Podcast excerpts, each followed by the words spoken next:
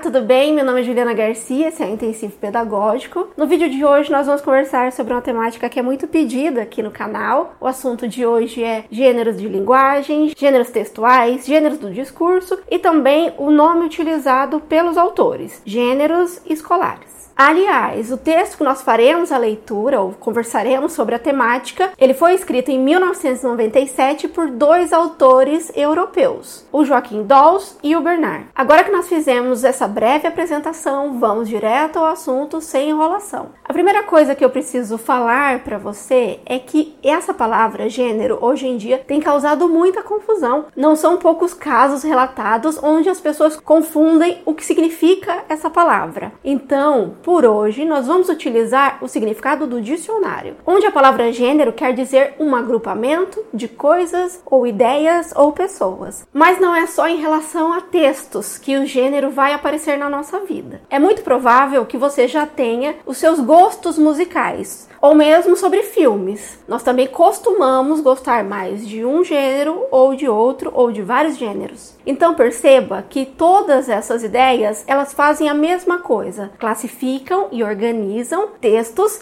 filmes ou música, segundo esses aspectos que são mais parecidos. Toda essa lógica já faz parte da sua vida. Você já trouxe ela para nossa conversa. E é a partir desses exemplos que nós vamos iniciar agora a nossa conversa de forma mais aprofundada. Nesse primeiro momento, os autores vão abordar o que é o gênero e também vão adicionar informações sobre a importância do seu uso. Para fazer isso, eles vão diferenciar três termos. Eles vão falar em prática de linguagem, atividade de linguagem e gêneros de linguagem. E as ideias que os autores trazem aqui é a seguinte: quando nós estamos fazendo trocas, mediando o nosso conhecimento por meio da conversa em ambientes sociais, na família, na comunidade, em outros ambientes, nós estamos fazendo uma prática de linguagem. Então aqui fica bem fácil. A prática de linguagem é aquela que acontece na prática social, quando nós estamos no meio da sociedade ou participando da sociedade. Existem conhecimentos relacionados de forma mais global, dimensões sociais sociais, cognitivas e linguísticas numa situação de comunicação. Quando eu tenho esses três elementos, eu consigo realizar a prática de linguagem. A atividade de linguagem ou a ação de linguagem é essa que eu realizo enquanto indivíduo. Elas também vão exigir conhecimentos, mas vão exigir conhecimentos muito mais relacionados ao sujeito, à pessoa que deseja se comunicar. Você precisa produzir, compreender, interpretar e ou memorizar um conjunto organizado de enunciados. Preste atenção nessa palavra. Os enunciados são orais ou escrito. O que são enunciados? Segundo o dicionário também, são expressões, declarações, aquilo que nós dizemos. Mas por que, que nós estamos conversando sobre essa palavra ou esse termo, enunciados? Porque a compreensão dessa palavra é muito importante para nós entendermos, inclusive, o que são gêneros textuais. Eu vou mostrar para você uma citação do Bakhtin, que é um autor muito importante dentro desses estudos e que foi utilizado pelos autores do texto para fundamentar tudo que eles iam construir. Os gêneros gêneros textuais são enunciados, ou seja, são expressões, são declarações relativamente estáveis, que mudam pouco. Preste atenção, a palavra é estáveis. As bancas de concurso adoram fazer troca nesse tipo de fragmento. Então, ele possui formas relativamente estáveis, tomadas pelos enunciados em situações habituais, entidades culturais intermediárias que permitem estabilizar os elementos formais e rituais das práticas de linguagem. E agora eu já vou adiantar uma informação esse fragmento cai bastante em concurso público. Então, existem algumas informações que a gente precisa ter em mente. A primeira delas é que gêneros textuais são enunciados. A segunda informação é que eles são relativamente estáveis, mudam pouco. Também é preciso pensarmos nessa ação intermediária que faz a mediação, que está no meio. Eu vou utilizar uma imagem que eu usei lá no vídeo da Delia Lerner. Então, veja bem, nós temos um pirata conversando com a social light e o que está entre eles, o que está no meio, intermediando, mediando, é a linguagem. É essa ideia que a gente leva para a prova. O texto também menciona um outro elemento que é importante durante a construção ou a utilização dos gêneros textuais. Ele vai falar em estabilizar os elementos formais e rituais das práticas de linguagem. Então, voltando ao exemplo do filme, lá também existem alguns padrões ou elementos que trazem para a gente a informação sobre qual gênero cinematográfico eu estou assistindo. Isso normalmente é percebido no cinema pelo cenário, as roupas que são utilizadas, o enredo, os personagens e até a trilha sonora. Esses elementos, eles trazem a forma que vai ajudar a gente a identificar qual é o gênero daquele filme, mesmo que a gente não tenha essa informação anteriormente. Então, quando falamos em gêneros textuais, estamos falando de formas e também de rituais. Quais passos eu utilizo na elaboração? E aqui entra outra informação importante. Essas formas e esses rituais de elaboração desses textos são considerados pelos autores como instrumentos, instrumentos de linguagem, instrumentos de comunicação instrumentos de mediação. Desenvolvemos a ideia de que é o gênero que é utilizado como meio de articulação entre as práticas sociais e os objetos escolares. Agora vamos falar sobre legislação educacional. E sim, os documentos oficiais elaborados pelo MEC, ou seja, nacionais, vão trazer essas informações sobre gêneros textuais a partir da ótica do Bakhtin também todo o texto, preste atenção, são todos, se organizam dentro de determinado gênero em função das intenções comunicativas. Então, eu escolho o gênero segundo as intenções, como parte das condições de produção dos discursos, as quais geram usos sociais que os determina. São os usos que determinam o gênero.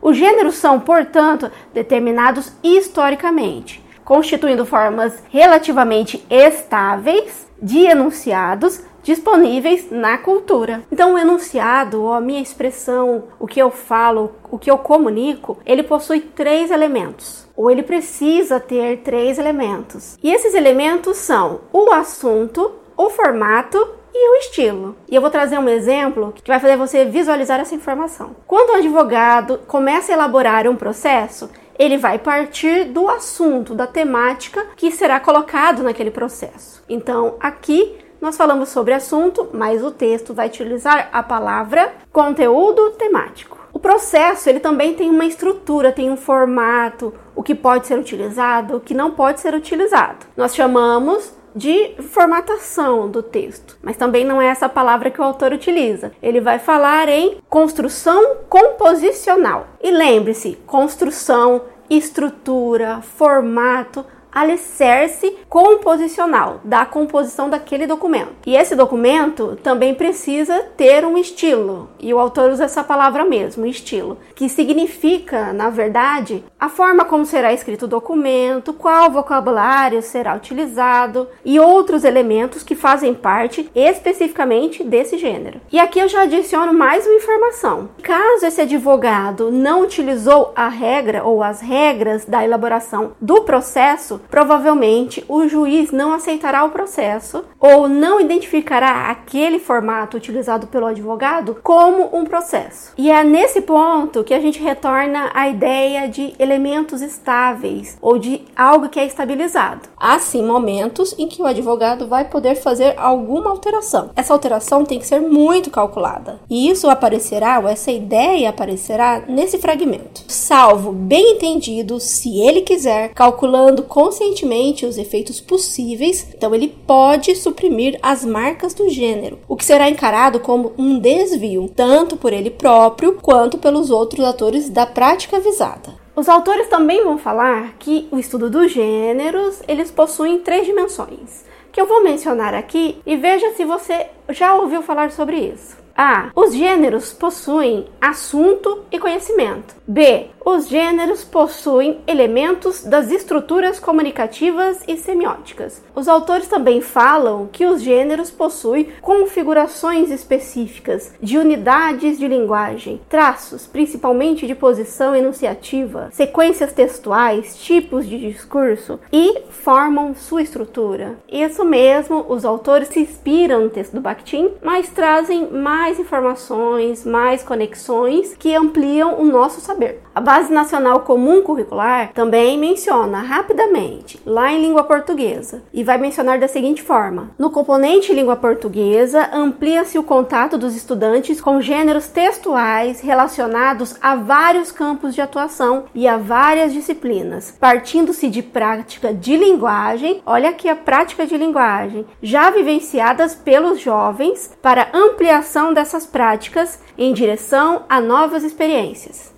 Então, eu começo a trabalhar com os alunos esses gêneros textuais, esses formatos que já fazem parte da vida dele, como uma receita culinária ou uma bula de remédio, algo que faz parte do seu dia a dia, que ele visualiza. Esse é o conhecimento inicial ou conhecimento prévio que o aluno já tem. E aí, a partir deste elemento, é que nós vamos ampliando a nossa compreensão até chegar a documentos mais complexos, mais técnicos. E agora eu quero mostrar para você de onde a BNCC retirou essas ideias e é novamente do Bakhtin. Segundo esse autor, existem duas classificações para as ideias de gêneros, ou nós podemos dividir a lógica dos gêneros em dois. A primeira classificação, ou seja, os gêneros primários, são aqueles que nós aprendemos primeiro, que ocorrem nos espaços cotidianos. O autor cita a carta, o bilhete, o diálogo. E aqui é bem fácil a gente lembrar que esses ambientes, eles não são exclusivos exclusivo da escola. E como são instrumentos do cotidiano, a gente também poderia incluir aqui os memes da internet. Isso mesmo, porque segundo os autores, o Joaquim e o Bernard, não existe um número exato, fixo, de gêneros textuais, nem dos gêneros primários, nem dos gêneros secundários. Sempre há gêneros novos nascendo e também gêneros mais antigos deixando de existir ou deixando de ser utilizado na nossa rotina. Como eu mencionei agora há pouco, o segundo gênero gênero são os gêneros secundários, que é normalmente aquele que é mediado em situações comunicativas mais complexas, elaboradas. Em outras palavras, em um ensino mais sistematizado, que ocorre nos ambientes próprios, não é nos ambientes cotidianos. Esse gênero secundário, ele é também aquele gênero que nós vamos começar a inserir ao conhecimento primário do aluno, ao conhecimento prévio ou aos gêneros primários que ele já possui. Os autores citam como exemplo dos gêneros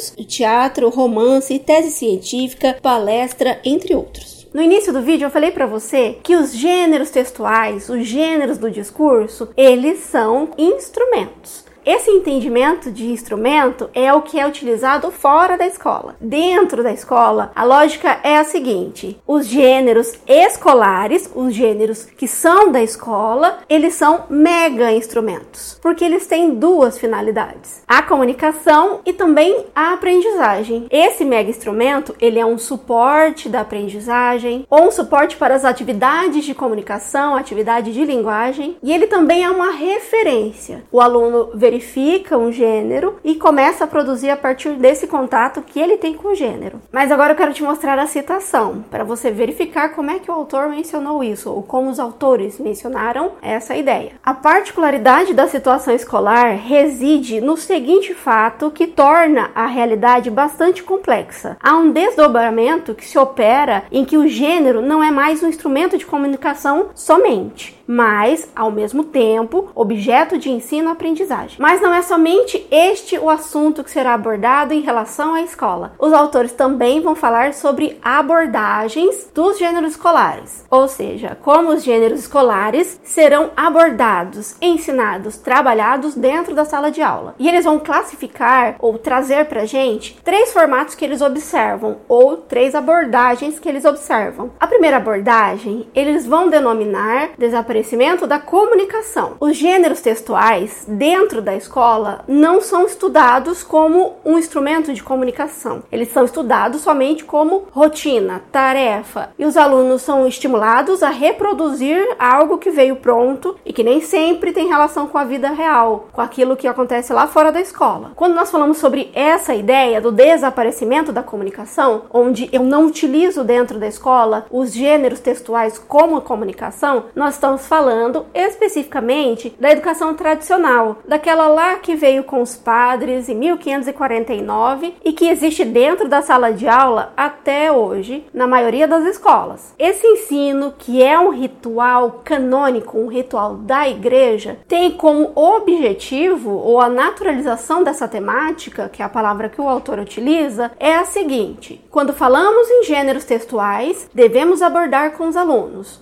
lógica do objeto ou lógica do pensamento. Então, há uma ordem de cópia ou de memorização, os alunos copiam e memorizam e entregam aquela atividade como se ela fosse qualquer outra atividade. E isso é muito diferente do que é utilizado pela segunda abordagem. A segunda abordagem, ela se chama a escola como lugar de comunicação. Então, se na primeira escola nós não nos comunicamos por meio de gêneros ou não utilizamos essa comunicação que já existe para a ação pedagógica, nessa abordagem todas as situações didáticas partem do estudo do gênero, gêneros textuais e gêneros orais. E como que isso vai acontecer? Diante da situação, os alunos selecionam ou criam os gêneros adequados para resolver aquela situação, para se comunicar e buscar novas informações, para realizar a interação. Os autores vão descrever da seguinte forma: a escola é tomada como um autêntico lugar de comunicação e as situações escolares como ocasiões de produção, recepção de textos que se multiplicam. Isso produz forçosamente gêneros novos, uma forma toda nova de comunicação. Feita essa explicação, em que momento a gente vê esse tipo de escola, uma escola voltada para a comunicação, onde a comunicação inicia todos os processos de aprendizagem? É a partir da conversa que surgem as temáticas, que surgem os gêneros e tudo mais é a escola de Freinet, ou as escolas que usam a lógica de Freinet. E vou dar outra dica. Inclusive, as provas que falam sobre Freinet quase sempre vão tentar verificar se você sabe o que é instrumento e quais são esses instrumentos de comunicação. Freinet utilizava o texto livre, conferência, correspondência escolar, jornal de classe, romances coletivos e poemas individuais. Se você quiser visualizar ou compreender como é que as escolas que de fato utilizam a teoria do Freinet e os instrumentos do Freinet, eu vou deixar nos cards um vídeo que a gente já fez aqui no canal. Agora vamos revisar rapidinho as ideias centrais dessas duas abordagens, porque isso é muito importante para a gente compreender a terceira. Na primeira abordagem, que é a escola que não tem a comunicação, desaparecimento da comunicação, os autores vão falar em uma atividade que não tem comunicação e que age por objetivação, torna-se um objeto de aprendizagem e também torna-se uma pura forma linguística. É só uma atividade de língua portuguesa. Ele perde outros aspectos, ele deixa de ser um mega instrumento. Normalmente a aplicação desse material ela vai ficar restrita àqueles modelos, formatos ou gêneros textuais que são mais conhecidos, mais antigos, como a descrição, narração, dissertação, mas também a resenha, o resumo e o diálogo. Perceba que são formatos que lembram mais atividade escolar, a apostila e menos uma utilidade prática de quem precisa passar uma informação, compartilhar uma informação. Enquanto isso, a segunda escola, nós vamos ter instrumentos que fazem mais a comunicação real que acontece dentro da escola. A terceira abordagem, ela vai se chamar negação da escola como lugar específico de comunicação. Então perceba que a palavra utilizada é negação da comunicação. Não é que ele não saiba que é um instrumento de comunicação. Ele acha que não precisa da lógica escolar para ensinar todos os gêneros textuais o foco dessa escola é negar esses instrumentos do Freinet, por exemplo, e aprofundar o seu conhecimento ou utilizar somente a lógica externa à escola. Em outras palavras, nós vamos utilizar todos os documentos que fazem parte da prática social e só os documentos da prática social. Essa escola, ela não vai permitir que haja uma organização da aprendizagem dentro da lógica escolar ou a utilização da progressão, como nós mencionamos mencionamos, em que parte de um texto faz parte da realidade do aluno, para depois ir apresentando textos mais complexos, mais técnicos. Para essa escola, não. O entendimento dessa escola é: se na realidade fora da escola eu preciso aprender o texto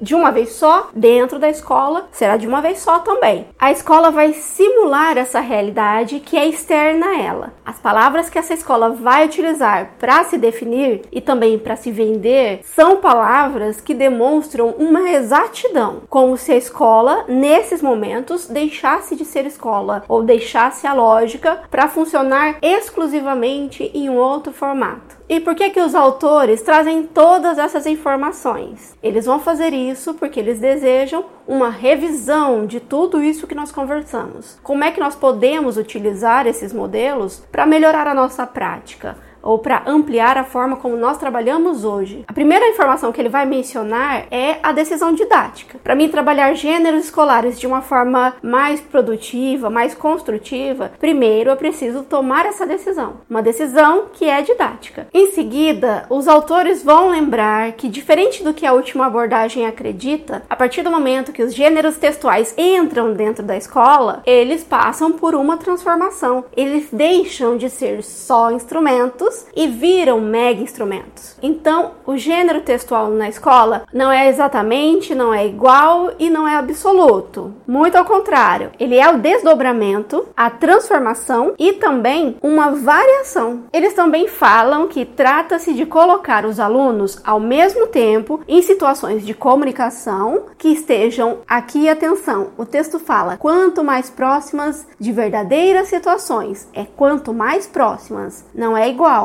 que tenham um sentido para eles, para os alunos, a fim de melhor dominá-las como realmente o são, sabendo o tempo todo que os objetivos visados são também outros. O professor e a professora não podem esquecer em nenhum momento que durante as atividades de linguagem que acontecem dentro da sala vão acontecer essas duas ações ou os textos serão utilizados com essa dupla função. As crianças vão ver o texto como instrumento de comunicação, algo que eles vão aprender e vão utilizar fora da escola. O que nem sempre será visível aos alunos, principalmente às crianças, é que por trás daquela organização nós também temos outros objetivos, os objetivos relacionados à escola. E para agir dessa forma, o professor e a professora também precisam utilizar alguns princípios que foram mencionados pelos autores. E lembre-se, os autores falam princípios ao trabalho didático com gêneros, mas eu vou utilizar a ideia de três peneiras. Então, sempre que nós vamos pensar na lógica das situações didáticas dentro da escola, das dimensões ensináveis, daquilo que a gente vai ensinar, nós precisamos comparar o que nós estamos pensando, o que nós estamos planejando com essas três peneiras. Então, o primeiro princípio, a primeira peneira que os autores trazem é a peneira da legitimidade ou princípio de legitimidade. A informação, o conteúdo e tudo que será abordado, ele é legítimo? Vamos verificar também o princípio da pertinência. E aqui a ideia é a seguinte: isso que eu estou planejando, ele é adequado para determinados alunos de determinada faixa etária que vivem em determinado local? Mas vamos para a terceira e última peneira, que os autores vão chamar de princípio de solidarização. E solidarização, para a gente lembrar desse termo, é solidarização com objetivos da escola. A escola possui objetivos que devem ser objetivos educacionais de todas as pessoas. Eu, como uma parte da escola, integrante da escola, não posso definir os rumos da minha didática de forma fragmentada ou de forma separada de um conjunto de pessoas. Eu preciso ser solidário a esses esses objetivos que são da escola. E não para por aí. Para finalizar o artigo, os autores vão trazer para gente um modelo que eles criaram para que toda essa organização da aprendizagem ocorra de uma forma mais visual, onde eu consiga perceber qual é o caminho ou quais são as etapas do processo de aprendizagem que eu vou percorrer. Mas não só eu, professor, conseguirei visualizar essas informações. Meus alunos conseguirão verificar qual é o caminho da aprendizagem, os pais dos alunos também vão conseguir verificar essa informação, ou seja, todo mundo ganha com esse tipo de esquema que é realizado. E talvez você nunca tem entrado em contato com essa lógica de esquemas, com essa lógica de visualizar o processo inteiro a partir de uma imagem. É por isso que desde o início da aula você está visualizando o modelo, porque assim você vai ter vivido na prática a utilização desse recurso. Esse modelo é a elaboração dos professores. O modelo que a gente utilizou no vídeo, ele não é completo. O que eu queria mostrar para você é a função de visualização desse processo, mas a utilização de forma mais adequada, eu vou mostrar para você agora um texto científico onde a aluna utilizou esse esquema para fazer uma sequência didática sobre saúde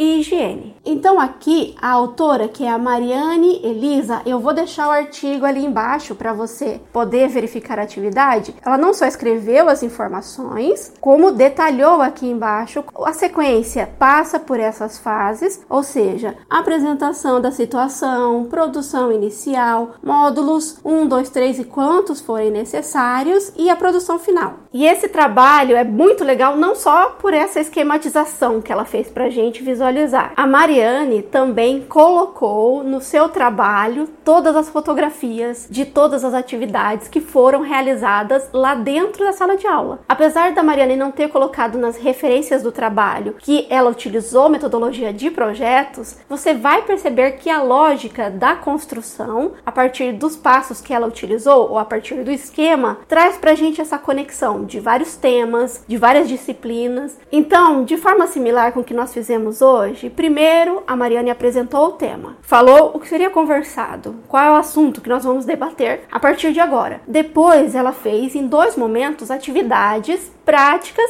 de verificação do que, que os alunos já sabem sobre a temática. No caso, como nós estamos longe, eu utilizei gêneros em outros locais para você resgatar esse conhecimento que você já possui e conectar as novas informações.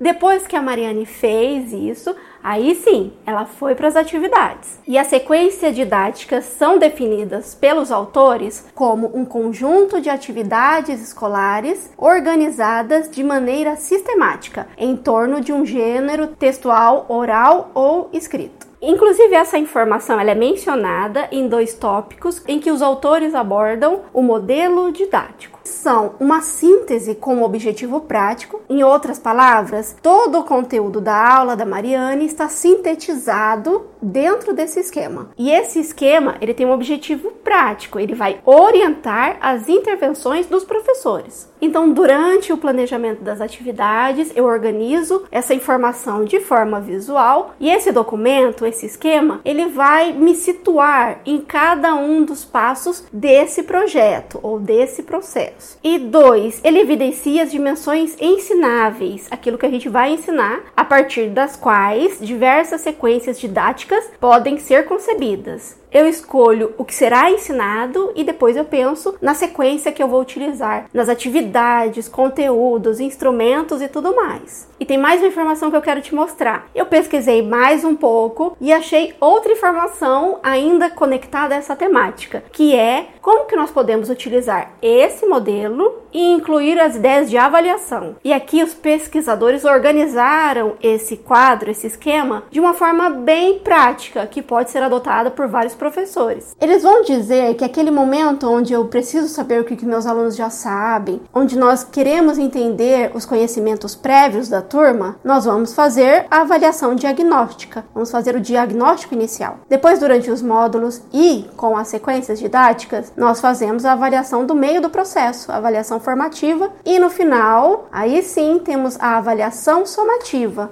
então, esses estudos aqui que a gente localizou, eles complementam muito bem e dão uma base para a gente verificar, inclusive, se a nossa prática já está bem perto dessa teoria ou se está mais distante dessa teoria. Verificando lá o material, é possível que você verifique que você já utiliza essa lógica, mas não sabia que ela tinha nome. Ou melhor, não sabia que ela tinha um esquema que você pode apresentar tanto para pais quanto professores para mostrar que a sua didática tem embasamento embasamento teórico. Para finalizar, os autores vão trazer para gente quatro gêneros textuais que eles pretendem trazer mais informações. Esses autores não trabalham só esses temas, existe todo um quadro explicando e conectando informações sobre os gêneros escolares ou seja, quais gêneros fazem parte da narração, a narração é especificamente o que. Então, existe essa lógica construída pelos autores que você vai poder utilizar, porque eu também vou deixar ali embaixo outro link onde você pode verificar essas informações, que são informações que já caíram em concurso, já caíram bastante. No entanto, você não precisa se preocupar com essa tabela, não precisa se debruçar nessa tabela se o seu edital menciona somente as páginas que nós lemos hoje, porque nessas páginas não aparece esse conteúdo. Eu estou trazendo para você para ampliar o seu conhecimento e para se preparar para outras provas que podem cobrar também essa informação. Mas vamos voltar ao assunto. Primeiro, os autores vão falar sobre o gênero escolar conselho de classe que é a reunião dos alunos para debater os problemas e buscar soluções. Então veja que ele traz a definição e traz também o objetivo. Segundo o gênero escolar que os autores vão trazer é o debate. E aqui ele já faz um alerta desde o início. Quando nós falamos em debate, a gente precisa prestar muita atenção, porque normalmente a referência que as pessoas têm sobre debate ou como elas acreditam que o debate ocorra na realidade é aquele debate político que acontece lá na TV, onde os objetivos não são construtivos, porque na prática o que acontece lá é que o debate funciona como eventos que colocam numa luta sem piedade, oponentes que tentam por todos os meios, particularmente pela persuasão, pela teatralização, pelo sensacionalismo, pela verbalização de insultos e até semi-verdades. Quando o debate não acontece dentro da escola, quando os alunos não têm acesso ao debate na escola de forma real, organizada, eles vão entender que debater é se agredir, é insultar ou mesmo mentir. E quando eles vão para outros espaços, por exemplo, a internet, eles vão reproduzir o único comportamento que eles conhecem. Então veja como o debate é importante no momento atual. E agora você deve estar pensando, mas como que a gente vai colocar em prática o debate dentro da escola? Isso é muito complexo. Mas não se preocupe, no início do ano que vem eu vou trazer um conteúdo bem focado e bem prático sobre essa temática. Em seguida, os autores vão falar sobre entrevistas radiofônicas. E essa informação é muito importante nós pararmos para pensar na cultura que existia em 1997 e que momento histórico acontecia em 1997. Então, trazer esse ambiente para dentro da escola, fazer com que as crianças vivam esse momento de forma fictícia, sim, mas seguindo aquela lógica do faz de conta, onde eu vivo um papel e aprendo a lógica daquele papel, a sequência com que cada fato acontece dentro da entrevista, como o entrevistador interrompe ou inicia ou passa pelos processos da entrevista, enquanto o aluno vivencia esse papel, ele também está aprendendo outro papel papel, o papel do entrevistado. Por fim, os autores vão falar sobre resumo. Ele vai falar de um resumo que possibilita ao aluno não só aprender o resumo, mas também aprender outros gêneros textuais a partir dessa prática